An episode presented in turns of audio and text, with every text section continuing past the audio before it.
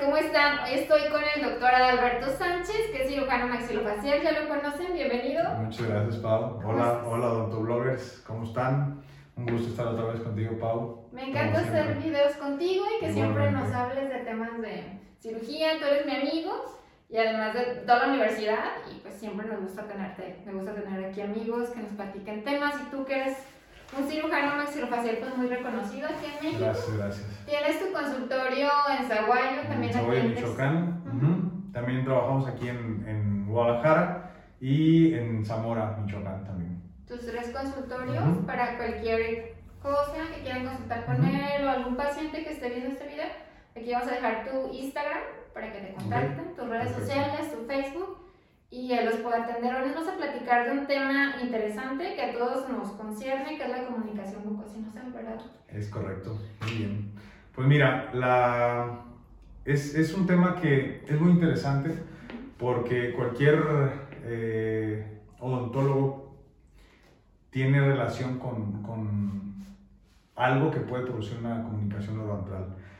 Todos estamos expuestos a, a, a tener una una complicación como esta, incluso yo creo que cualquiera hemos tenido una complicación como esta, y muchas veces pasa desapercibido porque lo que pasa es que con nosotros, pues ya sabes, el seno maxilar pues tiene mucha relación con las raíces, sobre todo del primero, segundo molar. Hay ocasiones en las que el tercer molar también está muy en relación con el seno maxilar.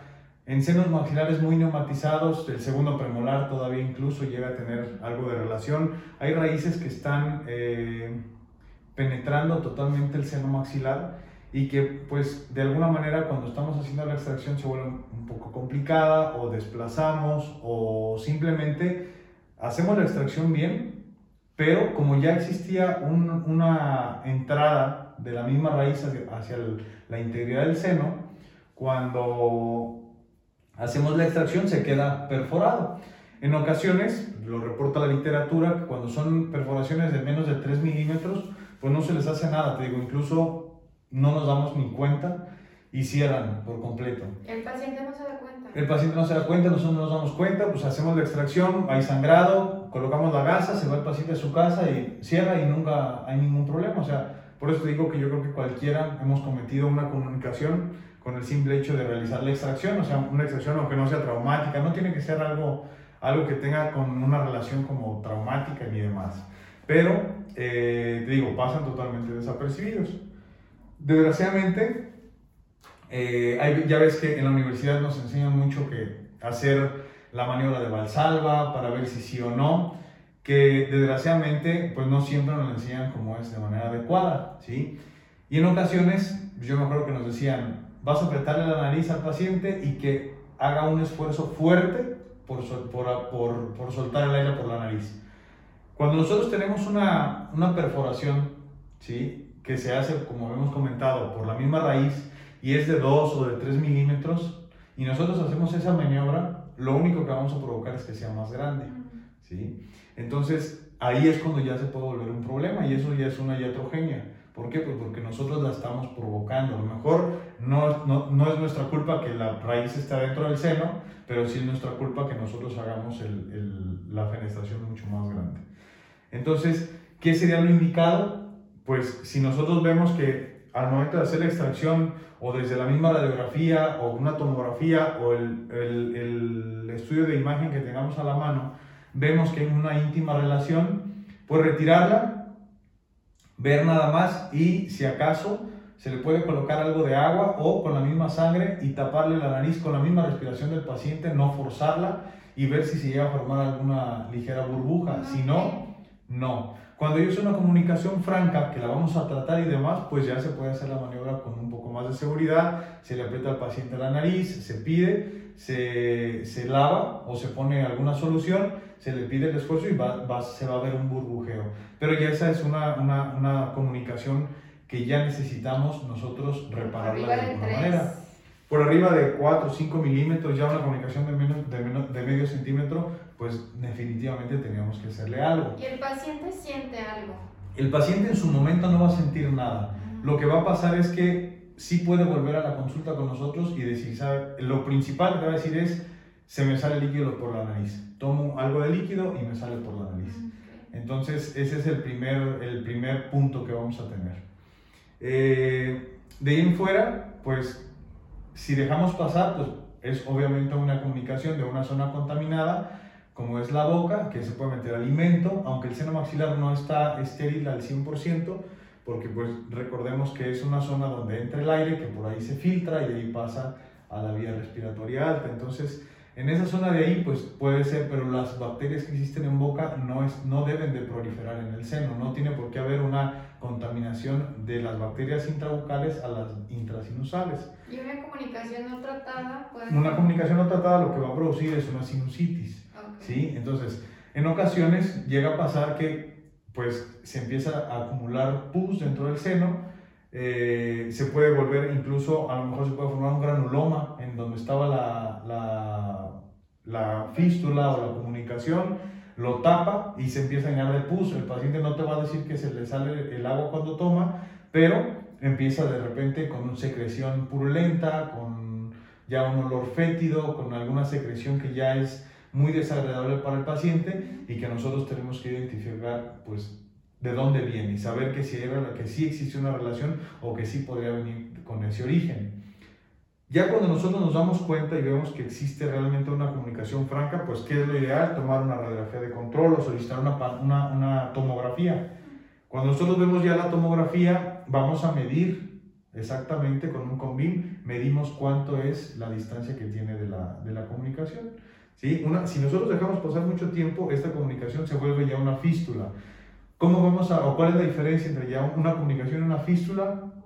Que la fístula ya empieza a tener un tejido como cicatrizal eh, dentro del, que ya crea un conducto o, una, o un ducto de, de, de, entrada, una vía directa, ¿sí? Cuando pues, no debería de existir así. Entonces es una, una cicatrización que no debería de estar así. Entonces, ese ya es pues totalmente lo que tenemos que cerrar y la tenemos que cerrar pues de alguna de manera quirúrgica. quirúrgica. En esos casos se recomienda que si nosotros vemos que está con una franja de comunicación con las raíces, no hacer la extracción, mandar un maxilofacial o cuál. ¿Cómo podemos prevenir eso? Mira, si se necesita la extracción de ese el, si, si tú te consideras con la habilidad quirúrgica de saber repararla, haz la extracción sin ningún problema, ¿sí? Si tú tienes el, el, conocimiento y decir, ok, tengo el riesgo, pero sé cómo resolverlo, sin ningún problema. Si tú ves, ¿sabes qué? Es mucho riesgo a esto, pues solicitar el apoyo, creo que eso es lo, lo, lo y ustedes, cuando hay una comunicación, la sutura, es el tratamiento que se hace. Sí, existen muchas maneras de tratarlo.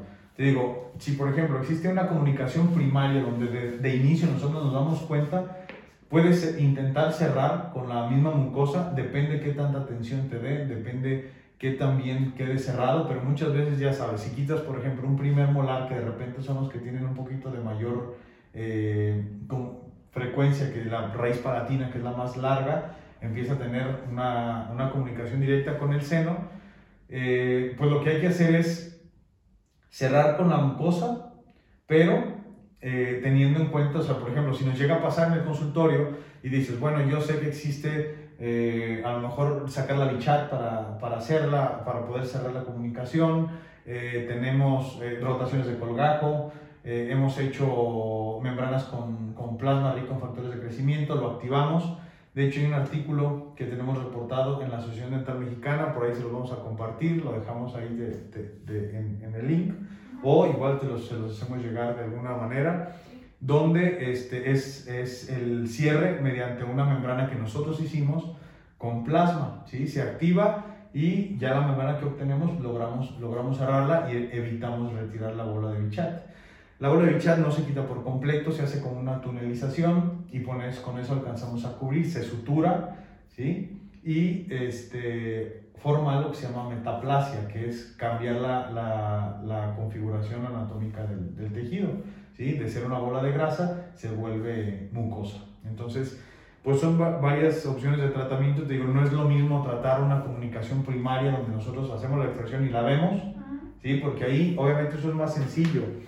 De inicio lo que tendríamos que hacer es cerrarla, ver, a lo mejor decir, bueno, hacer un colgajo ¿sí? Rayar un poco el periósteo, ver que nos quede sin tensión. Si la logramos cerrar así y es muy pequeña, se cierra y listo. Se le dan indicaciones al paciente pues evitar eh, hacer esfuerzos, agacharse, eh, no usar el popote, el cigarro, cosas que hacen succión o presión negativa dentro de la boca, totalmente prohibido. Explicarle al paciente, ¿sí? eso es, creo que es lo, lo principal es algo que pasa por anatomía, entonces no es, no es algo que tengamos que ocultar, al contrario, el paciente debe estar informado y decirle que en algún momento se puede volver una fístula o que se puede hacer la comunicación franca y que el manejo va a ser diferente. Si por algo les pasa y no se sienten con la, con la habilidad de, de realizar el tratamiento, encaminarlo, solicitar el apoyo y este, no, no arriesgar. Entonces digo, yo creo que lo más importante es hablarlo con el paciente y, y solicitar el apoyo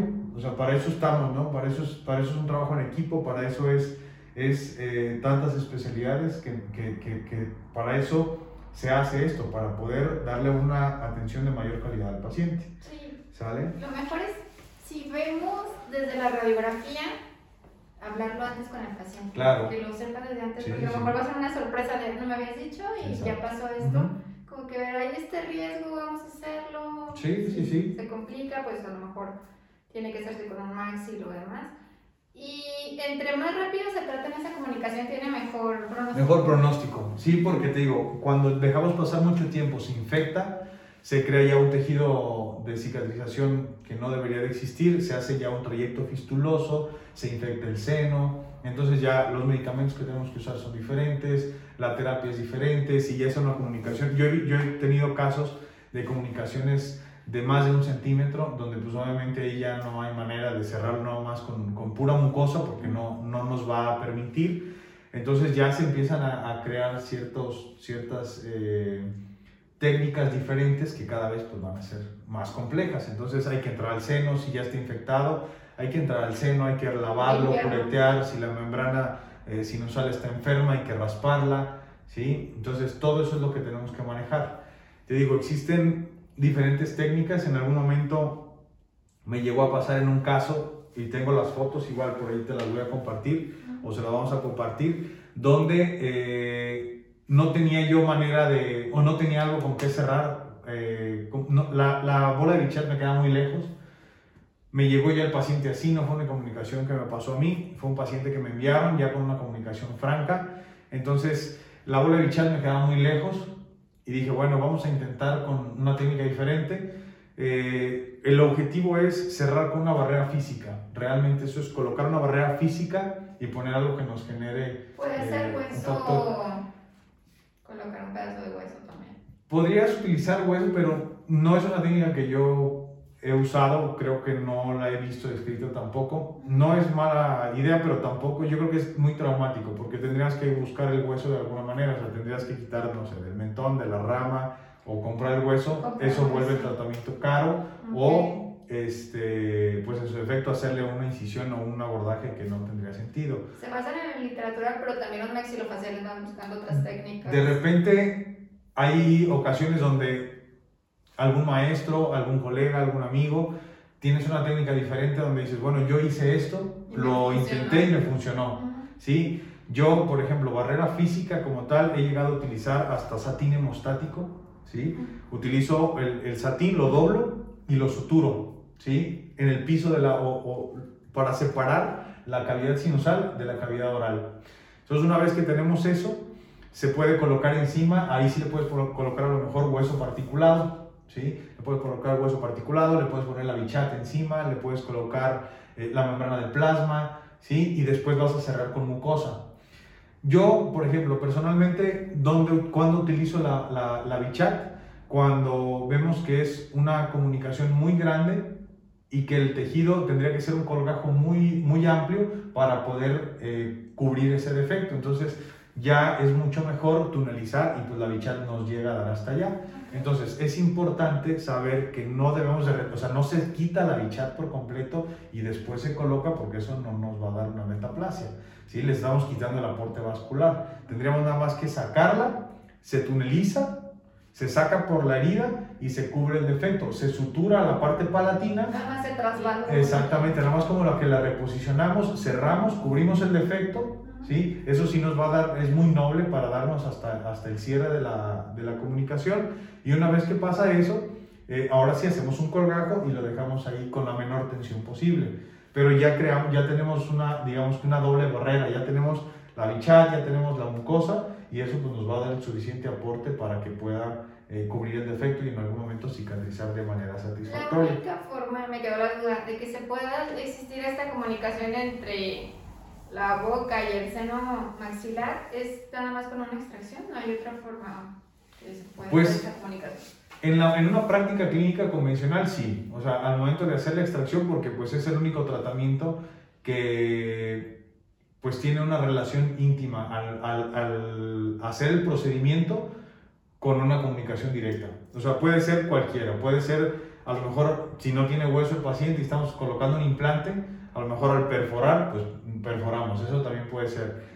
Y el problema de perforar es que, bueno, hay comunicaciones o hay técnicas donde vamos a hacer una elevación de seno, pero pues hay que hacerla con la técnica adecuada, con eh, los cuidados necesarios para no traumatizar y poder elevar la membrana Y poder, y poder colocar el hueso y que la misma membrana sinusal no se rasgue, no se rompa y podamos colocar el hueso sin que lo, lo metamos al seno, porque también ha pasado que se rompe la membrana del seno, ¿sí? mete el injerto de hueso, se pone el implante y lo único que están haciendo es meter el, el hueso particulado dentro del seno.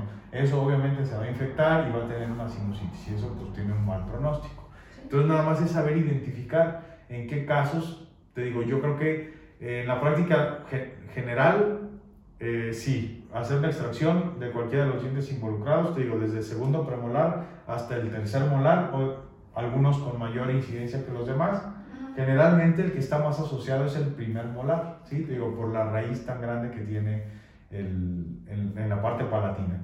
De ahí en fuera, cualquier diente, te digo, porque el, el seno maxilar una vez que se está neumatizando o que termina su neumatización, pues hay veces que tiene una capacidad un poco más grande o más amplia y que abarca una mayor cantidad de raíces.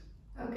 Sí. Entonces los tratamientos van desde cosas muy sencillas hasta cosas muy quirúrgicas. Sí, hay sí. que evaluarse, no se asusten si les llega a pasar, hay, que, hay que evaluar. Hay que hacer la medición para poder ver la perforación, tú la puedes medir, o sea, la puedes medir. Pues es difícil porque está muy profunda y pues medirla a lo mejor puede ser complicado y obviamente pues vamos a tener ahí sangre, vamos a tener algunos elementos que no nos van a favorecer. Pero si tú, por ejemplo, al, al momento de hacer la extracción... mejor mando a mi paciente Sí, por la gasa, Exacto. me espero el siguiente día a ver qué, cómo se siente. Si tienes la duda, Ujú, yo creo que si tienes tú al paciente, haces la extracción, ujú.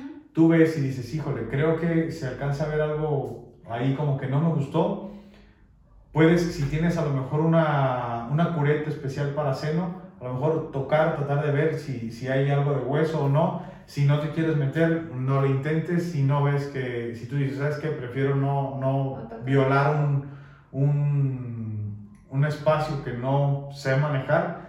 Creo que tiene una comunicación Ujú. hablarlo con el paciente, eso es lo principal, hablarlo con el paciente, ¿sí? dejar que se forme bien el coágulo, darle indicaciones de no agacharse, de no escupir, de no eh, utilizar el popote, de no fumar, ¿sí? Eh, y algo que es bien importante, pues tenerlo monitorizado y hablarlo con el paciente, decirle, bueno, tu raíz era muy larga, tenía el riesgo de, una comunicación, al parecer hay una comunicación, vamos a tenerte en vigilancia, que el paciente esté tranquilo, que entienda la situación y es darle un seguimiento, ¿sí? Nosotros, yo creo que eso es parte importante de, dar un buen servicio al, paciente, darle un seguimiento, que el paciente se sienta cómodo y que se sienta protegido por nosotros, que sabemos cómo estamos enfrentándolo. Ahora, si ya vemos que pasaron 15 días, 3 semanas y cada vez está más grande o está la fístula franca o el mismo paciente ya nos dice, ¿sabes qué? Líquido que tomo, líquido que me sale por la nariz, pues igual, explicar al paciente, decirle, ¿sabes qué? Necesitamos el apoyo de un, de un cirujano maxilofacial, enviarlo y pues adelante. Yo, creo que, yo creo que si lo manejamos de esta manera, cualquier paciente nos lo va a entender y nos lo va a agradecer. ¿no? Entonces te digo, no es tener miedo y decir, oh, ya no voy a hacer extracciones o cualquier extracción que haga, pues va a pasar. No, simplemente tener las armas y los elementos para decir, bueno, tengo ya la comunicación, ¿cómo la voy a enfrentar? Tengo que estar tranquilo, eso es lo principal. Nosotros estar tranquilos, estar con, con la calma de decir, bueno, esto podría pasar, Vamos a dejar que incluso a veces el mismo coágulo cierre, cicatrice listo. Si ya es muy franca, si nosotros la estamos viendo, nos podemos apoyar con un colgajo, hacer un colgajo y cerrarlo. Eh, y si vemos que no nos sentimos seguros de hacer el tratamiento, pues inmediatamente derivarlo, ¿sí? hablar con, con el cirujano que tengamos de confianza o con el que trabajemos hablarlo encaminado, decir, ¿sabes qué pasó esto? Y pues inmediatamente darle solución para evitar complicaciones, para evitar una infección, para evitar que se haga fístula, exactamente.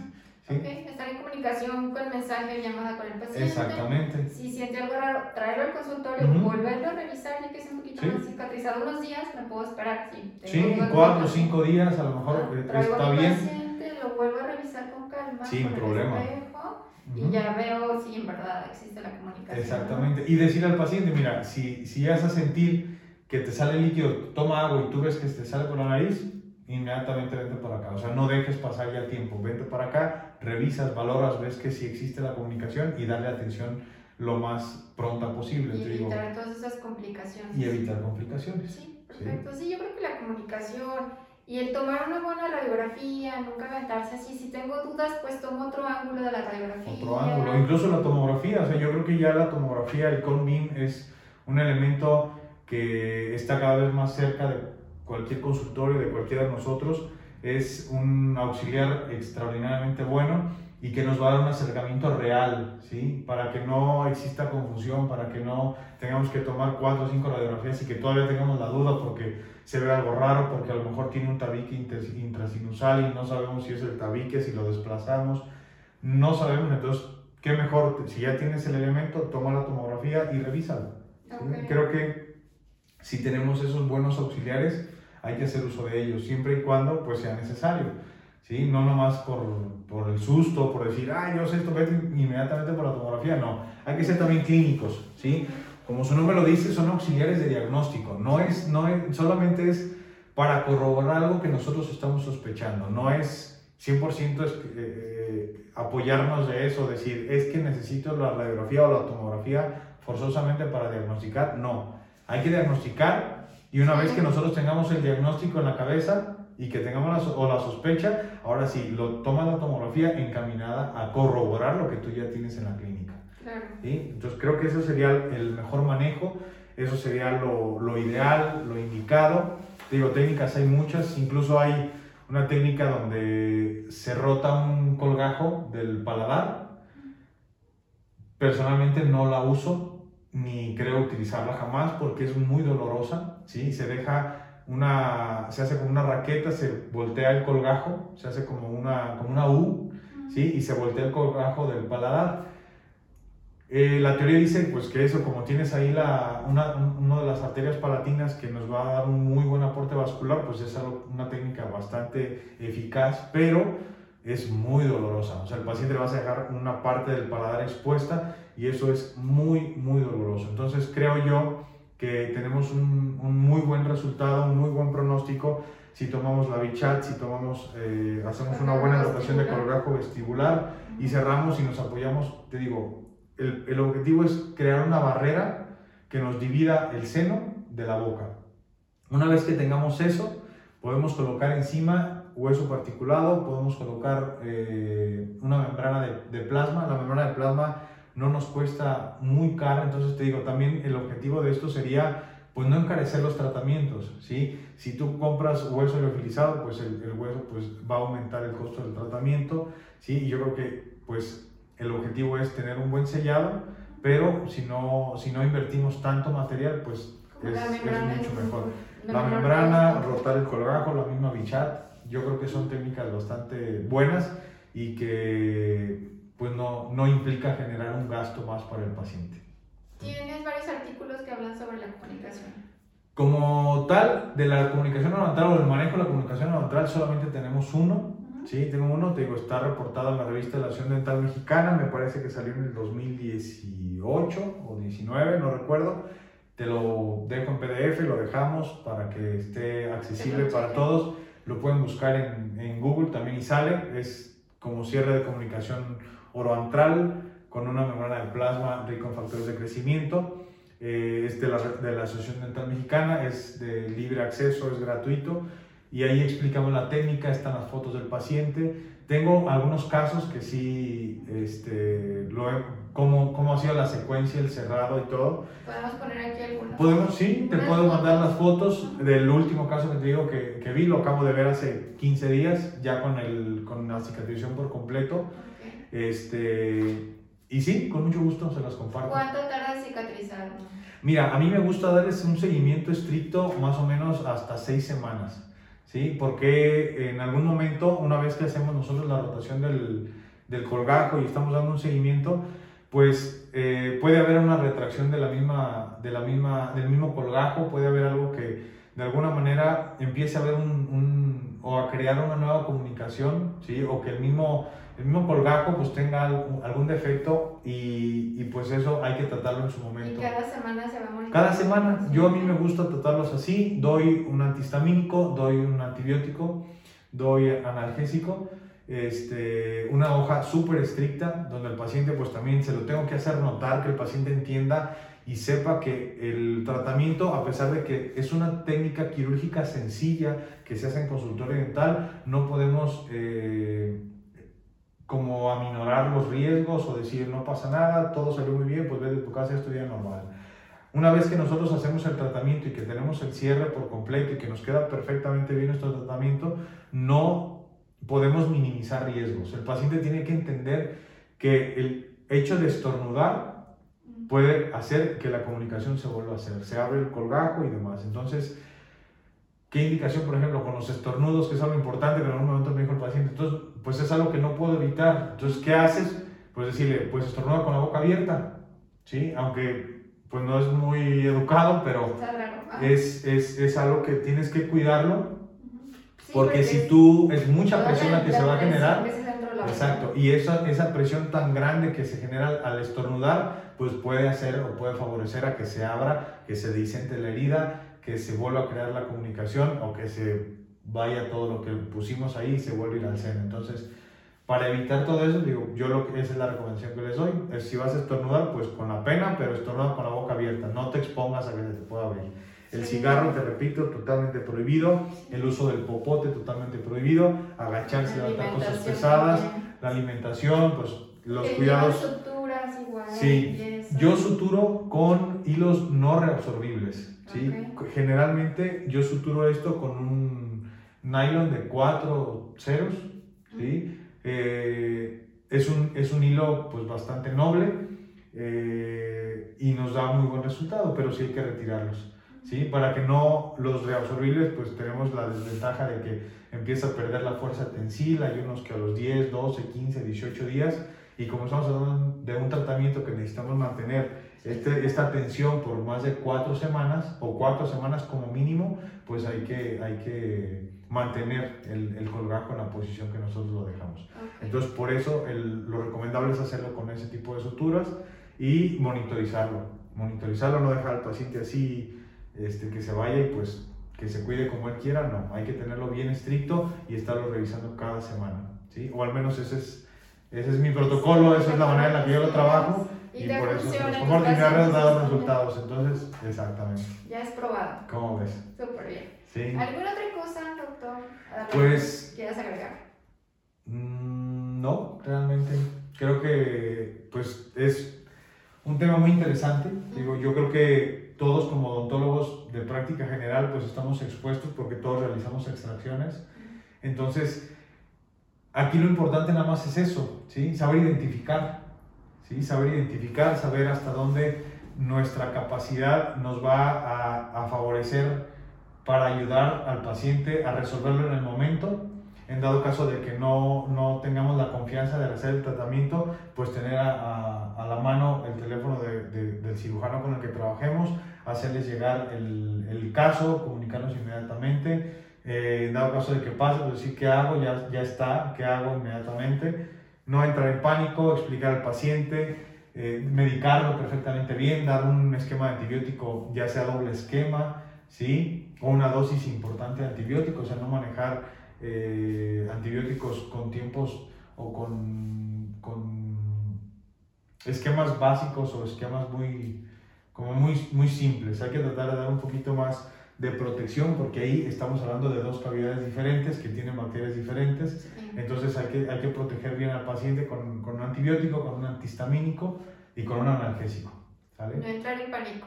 Y sí, sí, Porque exactamente. si el paciente se da cuenta de nuestras Exacto. caras, de que empezamos a sudar. Sí, sí, sí. Eh, tranquilos, todo, todo tiene solución, Exacto. tiene otra forma, hay que buscar pues, pues el bienestar del paciente, Claro. primero que nada, tranquilícense, pueden explicarle todo y Claro. darle seguimiento, tener un maxilofacial también a la mano A para la mano. cualquier cosa y hablarlo con el paciente, porque si eso de ocultárselo, pues no, bueno, Yo creo que solamente empeora las cosas. O sea, si somos eh, sinceros con el paciente, el paciente se va a ir bien, se va a ir contento. Y si vemos desde nuestra radiografía que hay riesgo, explicárselo desde antes. ¿Sabes que este, este riesgo, que el paciente lo entienda Para que no tome de sorpresa y si que exactamente. Sí, y si- incluso si nos llega a pasar de sorpresa, porque pues también nos puede pasar que no estaba contemplado o, o se nos pasó o cualquier cosa, pues simplemente decirle, mira, al momento de hacer la extracción vimos que estaba eh, la raíz muy dentro o estaba, con, o estaba muy cerca o se, o se fenestró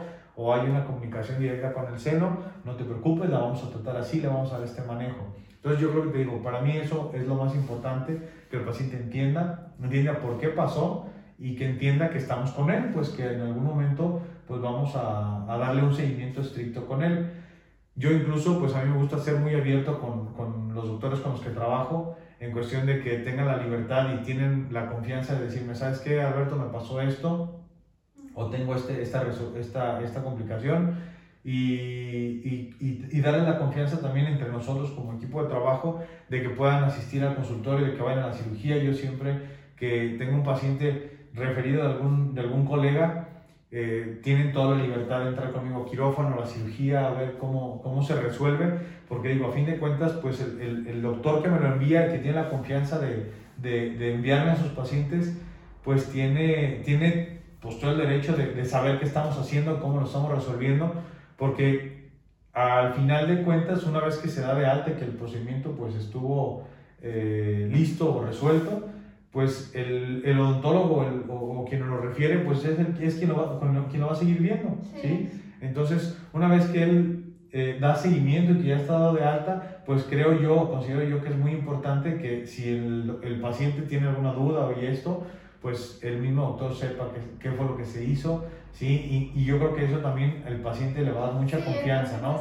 Decir, bueno. Él, él siempre estuvo conmigo, siempre me estuvo apoyando, me encaminó con un especialista, estuvo en la cirugía, estuvo ahí conmigo, estuvo al pendiente, me ayudó, me favoreció y pues creo que eso mejora la atención de nuestros pacientes, mejora la calidad de nuestro trabajo, estamos más tranquilos, aprendemos, Sí. Todos aprendemos de, de, de- de todos, sí.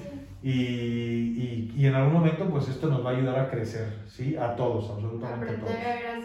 No porque nos pasa es que seamos los peores odontólogos del mundo. No, no, no, no, no, al contrario. puede pasar y pues somos equipo, como Claro. tú dices, hay que trabajar juntos. Claro. Solamente no se le complica al que no hace nada, Exacto. ¿no? Entonces, solamente tener esas consideraciones, ¿sí? Y simplemente eh, tomar nuestras precauciones y saber llevarlas. Y tener todo ese conocimiento que ya estamos hablando, saber desde cómo se pueden tratar. Nosotros, aunque no lo hagamos, como odontólogos, saber cómo es todo esto de las comunicaciones. Es un tema importante conocerlo. Claro. Hasta estudiantes de odontología que Sí, ya claro. empiezan en sus clínicas y demás, como que es muy, muy importante. Y agradezco mucho tu tiempo, que nos No, pues, vinieras a platicar aquí a Guadalajara. Un gusto otra vez Sí. estar por acá contigo. Que las últimas veces ha sido como más virtual, Más virtual pero ya. ya podemos estar aquí platicando. Ya estamos otra vez con, con la nueva normalidad, con los cubrebocas, que, Sí. pero bien, ¿no? Con, con, con mucho gusto sabes que, que hay un, un cariño y un respeto muy grande hacia ti, hacia tu trabajo. Eres Gracias. excelente en lo que haces Igualmente. y, y siempre es un gusto para mí. A mí me encanta tenerte aquí porque siempre nos platicas como las, la- las cosas más actuales, los artículos, siempre estás como muy actualizado y eres muy comprometido con tu carrera, así que me gusta. Aparte de que somos amigos de Claro. mil años, me gusta siempre que vengas a Odontobloque a platicarnos de estos temas que son muy interesantes. Platícanos de tus redes sociales. Pues está, tengo la página de Facebook, Facebook. está como con mi nombre, que es doctor Adalberto Sánchez, y está como cirugía oral y maxilofacial. Está la página de Instagram que está como arroba doctor.sánchez.maxilofacial. DR, ajá. Ajá, dr.sánchez.maxilofacial. Eh, Sí, por ahí te pueden contactar. Sí, sin problema. Cualquier duda, pregunta, algún paciente. Pacientes o algún colega, o si tienen ganas el artículo, si no lo encuentran, pues por ahí se los podemos hacer llegar sin ningún problema. Ok, claro que sí. ¿Sale? Os agradezco tu tiempo, No, pues, muchas al gracias. contrario, muchas gracias por la invitación. Y pues aquí dejamos todas las redes sociales del doctor para que lo contacten y también su artículo trataremos de dejar el link, si no contáctenos también en Odontoblog en las redes sociales y nos vemos hasta un próximo video. Muchas gracias. Gracias a ti, Pau. Adiós. Hasta luego.